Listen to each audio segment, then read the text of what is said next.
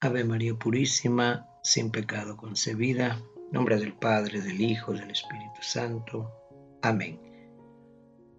Bienvenidos hermanas y hermanos a este nuevo podcast al cual me gustaría llamar de la mano del Espíritu Santo. En 1 Corintios 6:19 dice que nosotros somos templos del Espíritu Santo. Dice San Pablo, ¿acaso no saben ustedes que son templos del Espíritu Santo? Y luego en 2 de Corintios 4:7, San Pablo nos dice que llevamos este tesoro que es el Espíritu Santo como en vasos de barro. Cuando pienso en este símbolo que Pablo nos expone y nos dice que tenemos este tesoro en vasijas de barro, el tesoro al que se refiere es el Espíritu Santo. Las vasijas de barro somos nosotros.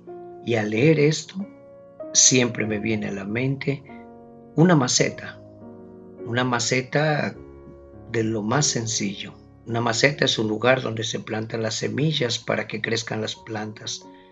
Y de alguna manera el Espíritu Santo es la semilla que nos es dada y nosotros somos la maceta donde el Espíritu Santo es plantado por Dios.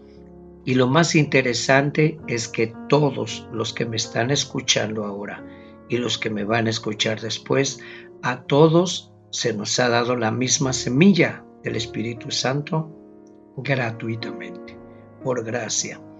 La misma, no diferentes semillas. La misma semilla del Espíritu Santo nos ha dado a todos no media semilla, no un pedacito de semilla. La semilla completa del Espíritu Santo está en cada uno de los que creímos en el mensaje del Evangelio. La misma semilla que estaba en Pablo, en Pedro, en María, en Marta, está en ti. La misma semilla que estaba en San Francisco, que estaba en el Padre Pío, que estaba en Santa Faustina, que estaba en Santa Teresa, en San Agustín, es la misma semilla. La misma semilla te ha sido dada a ti. Pero la pregunta que uno puede hacerse ahora es, ¿por qué hay macetas que parece que son jardines y hay otras macetas que parece que son sequedades, desiertos? Es fácil pensar que cuando alguien en su vida está radiante, que tiene crecimiento de la presencia de Dios en su vida, es fácil pensar que esa persona es favorita de Dios, que Dios tiene favoritos. Pero Dios no tiene favoritos. Dios tiene amigos íntimos. A todos se nos da la misma semilla, a todos. Pero la forma en que eso va a tener en nuestra vida, si vamos a parecer un jardín de la presencia de Dios o una sequedad, muerto y sin fruto, depende de nuestra manera de cultivarla. Depende de la manera de cultivar la semilla. Es la misma semilla, pero la diferencia de cómo va a verse depende de nuestra manera de cultivarla. La manera en la que la regamos, la abonamos y la exponemos a los elementos que la puedan hacer crecer.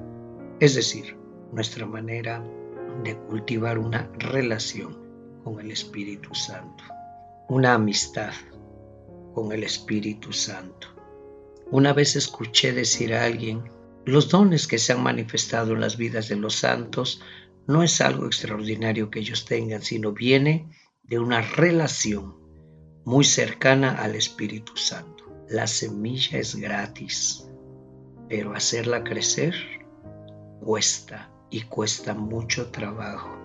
Hay que invertir tiempo, hay que hacer sacrificios, hay que leer las escrituras, hay que ayunar, hay que decir no a cosas que amamos para decir sí a la amistad con el Espíritu Santo. Pero claro, muchos de los que están escuchando este audio aún creen que el Espíritu Santo es como como una energía que te hace sentir cositas, cosquillas, que te pone los pelos de punta, que te eriza la piel. Pero eso no es el Espíritu Santo. El Espíritu Santo es una persona. La psicología dice que para que un ser sea considerado persona, debe tener al menos tres cualidades, intelecto, voluntad y emociones. Y ahora vamos a poner un poquito de doctrina en esto.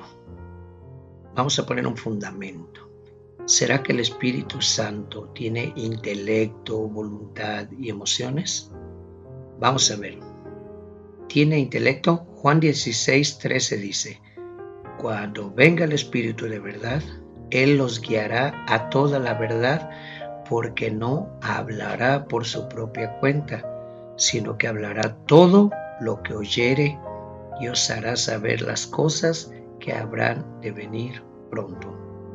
Fíjate, en un pequeño versículo se dice que el Espíritu Santo guía, que el Espíritu Santo habla, que el Espíritu Santo oye, Todas esas acciones son acciones que requieren inteligencia. ¿Tú alguna vez has visto a una energía como la electricidad guiar, hablar, oír? ¿Puede hacerlo acaso? No lo puede hacer porque guiar, hablar y oír requiere de intelecto y el Espíritu Santo tiene intelecto. De hecho, en los 28 capítulos de Hechos de los Apóstoles se nombra hasta 60 veces al Espíritu Santo y en la mayoría de ellas se relaciona siempre al Espíritu Santo con un verbo de acción. El Espíritu Santo habló, el Espíritu Santo guió, el Espíritu Santo prohibió, el Espíritu Santo dio fuerza. Todos esos verbos denotan la mente inteligente de un ser. Ahora la pregunta es, ¿el Espíritu Santo tendrá voluntad? Primera de Corintios 12:11 todas estas cosas las hace uno y el mismo Espíritu repartiendo cada don en particular como Él quiere. Este versículo dice que el Espíritu Santo reparte cada don en particular como Él quiere. En otras palabras, hace lo que quiere. ¿Alguna vez has visto una energía como la electricidad haciendo lo que quiera, determinando si va a encender la luz o no la va a encender? No, porque hacer lo que uno quiere requiere de voluntad y el Espíritu Santo tiene voluntad. De hecho, si vas a tener una relación íntima con el Espíritu Santo, entiende esto. Espero que no seas un fanático del control, porque al Espíritu Santo le encanta romperte la agenda y ordenarte tu vida a su manera. Él ha venido a interrumpir tu vida cotidiana para que tú te unas a sus propósitos. Algunos creen que el Espíritu Santo es nuestro siervo, nuestro criado. No, no, no. Aquí los siervos son nosotros. Él es el capitán de la iglesia. Él es el pastor de la iglesia. Él es el guía. La mente en cual su voluntad determina quién se pone, quién se quita, cómo será, cómo no será. Estamos bajo la guía del Espíritu Santo. Y a veces Él quiere romper nuestros programas que lo encapsulan, que lo meten en una caja, que decimos, no, todo tiene que estar cronometrado.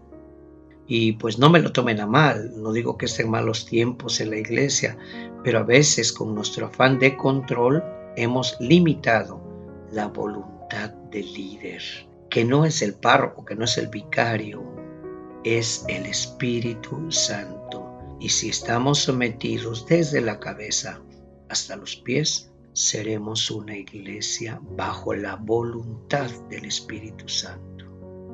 Ahora, la pregunta es, ¿tendrá el Espíritu Santo algo que consideramos tan humano, tan nuestro como las emociones? Efesios 4:30 dice, no entristezcan al Espíritu Santo de Dios no entristezcas al Espíritu Santo de Dios. Si el Espíritu Santo se entristece, es porque el Espíritu Santo tiene un corazón que puede ser herido. ¿Alguna vez has visto que una energía como la electricidad sienta algo? No, porque para sentir algo tienes que tener emociones tienes que tener corazón. Y el Espíritu Santo tiene corazón que siente gozo, que siente tristeza, yo lo sé, Sé que al Espíritu Santo yo mismo le he provocado sentimientos. Sé que en algunos momentos al Espíritu Santo le he provocado orgullo, le he provocado entusiasmo, pero también sé que en algunos momentos le he provocado bochorno, vergüenza ajena cuando me dice qué estás haciendo. Incluso le he provocado tristeza, porque ¿no te parece sorprendente que el ser más poderoso que existe en todo el universo pueda estar expuesto a sentir algo dependiendo mi comportamiento? Por favor, no me entiendas mal, el Espíritu Santo es el ser más poderoso que existe. No hay ni un solo demonio en el universo que pueda hacerle frente. Satanás no puede mantener la mirada al Espíritu Santo, porque Él es el ser más poderoso que existe, pero tiene corazón. Y cuando vino a nosotros, lo hizo para amarnos, para tener una relación con nosotros, ¿Y cuántos de los que me escuchan saben que para que exista una relación hay que hacerse vulnerable a la otra persona? Hay que darle acceso a tu corazón y dejar que lo influencie. Y cuando el Espíritu Santo ha decidido tener una relación con nosotros, lo que ha hecho es darnos su corazón al desnudo y nos ha dicho, aquí me tienes. Es el ser más poderoso, debería hacernos temblar en solo pensar en su poder. Deberíamos temerle. Pero por otra parte, Él se ha hecho vulnerable y nos ha dado su corazón y nos ha dicho, este soy yo, ¿quieres ser mi amigo? Y por eso sufre porque nos ama de verdad. Y yo creo que muchos que me escuchan no saben lo que es el amor, no saben lo que es estar enamorado, porque todavía nos falta mucho aprender sobre el verdadero amor, porque el verdadero amor sufre, el verdadero amor se expone al sufrimiento. El Espíritu Santo nos ama de tal manera que a veces le duele el corazón. Algunos dicen, claro, lo que más le duele al Espíritu Santo es cuando peco, cuando abro una página pornográfica y la consumo, o cuando miento a una persona, o cuando tengo una actitud desagradable con otra persona. Y sí, todo eso le causa cierto dolor al Espíritu Santo, pero con el tiempo me he dado cuenta y créeme lo que te voy a decir, que lo que más daña el corazón del Espíritu Santo es que le ignores, es vivir nuestra vida cristiana como si Él no estuviera ahí. En este mismo momento que te estoy hablando, el Espíritu Santo está a tu lado diciéndote que ese es quien es Él. De ese que te estoy hablando es Él en verdad. Que así es Él. Que le duele, que le duele. Tal vez si pudiéramos escuchar al Espíritu Santo decirnos algo, cuando lo ignoramos sería, no me hagas daño, porque me duele, porque te amo. Los que aman saben que no hay mayor dolor que alguien te ignore, que el ser que amas te ignore, que haga como que no existes, que haga como que no estás presente. Es tan importante que entiendas esto que dijo Jesús en el Evangelio de Juan capítulo 16, verso 7. Jesús dijo, pon atención, ya casi terminó. Dijo Jesús, les conviene que yo me vaya, porque si no me fuera, el Espíritu Santo no vendría a ustedes, mas si me voy, se los enviaré. Si tú hubieras escuchado esto, tal vez no te hubiera dado mucho gusto, porque al igual que los discípulos, tú y yo no lo hubiéramos entendido entonces. Porque honestamente, no sé si lo entiendes ahora. Tú imagínate, Imagínate que tú eres uno de esos apóstoles, uno de los discípulos de Jesús que caminaron con Jesús durante tres años, que caminaron a su lado, comieron con Él, durmieron a su lado, a los pies de Él. Imagínate que durante tres años lloraste con Jesús, reíste con Jesús. Imagínate que en esos tres años muchas veces debajo de una higuera Jesús con su sonrisa porque Jesús era muy sonriente, te compartía algo de lo que estaba comiendo y a lo mejor se reía contigo de algo gracioso porque Jesús lo hacía, Jesús era sonriente. Imagínate, yendo con él a ese cementerio donde estaba el hombre Geraseno endemoniado, que todo el mundo temía y de repente viste cómo ese hombre se inclinó delante de Jesús y cómo todos los demonios que estaban en él, que eran un ejército temible en verdad, gritaban a Jesús, no, imagínate, si lo hubieras visto sacar a Lázaro de la tumba, si lo hubieras visto hacer lodo con su saliva y darle vista al, al ciego, si lo hubieras visto devolverle la limpieza al leproso, si lo hubieras visto contigo sentado a la mesa con publicanos, con borrachos, con prostitutas, amándolos, abrazándolos, dándoles amor, afecto. Imagínate a Jesús confrontando la injusticia de los fariseos que constantemente alteraban la imagen de quién era Dios. Imagínate que durante tres años viviste todo eso con Jesús y tú sabes que estabas viviendo un momento histórico. Yo sé que algunos lo han de estar imaginando ahorita y dirán, wow, qué privilegio hubiera sido vivir todo eso con Jesús. ¿O no? Yo lo he pensado muchas veces, pero imagina que un día de esos Jesús se acerca a ti y te dice, amigo, amiga, cariño, tengo una buena noticia. Y tú le dices, ¿qué sigue, maestro? Y él te dice, me voy. Y tú dices, ¿cómo? ¿Cómo que te vas? No, no, no, no, no, no, no. ¿Cómo que te vas? Sí, es una buena noticia, dice Jesús, me voy. Y tú dices, no, no, no, no, no, no, no es una buena noticia que te vayas. Y el que dice, él te dice, es que no lo estás entendiendo, me conviene que yo me vaya, porque si yo me voy, te podré enviar a aquel que está en mí y lo que yo vivo con aquel que está en mí, tú lo vas a poder vivir. Y tú te resistes y dices, no, no, no, no, por favor no te vayas, te necesito. Y él te dice, no entiendes ahora, pero te conviene que yo me vaya fuera de este cuerpo. Te conviene el Espíritu Santo en ti, porque un día yo te enviaré a los confines de la tierra te voy a mandar por todo el planeta Tierra y te conviene que yo no esté limitado en carne y hueso. Porque imagínate que Jesús hoy estuviera en carne y hueso en el mundo. Todavía, me en carne y hueso me refiero, encarnado. Si tú quisieras tener un encuentro con Jesús, ¿qué tendrías que hacer?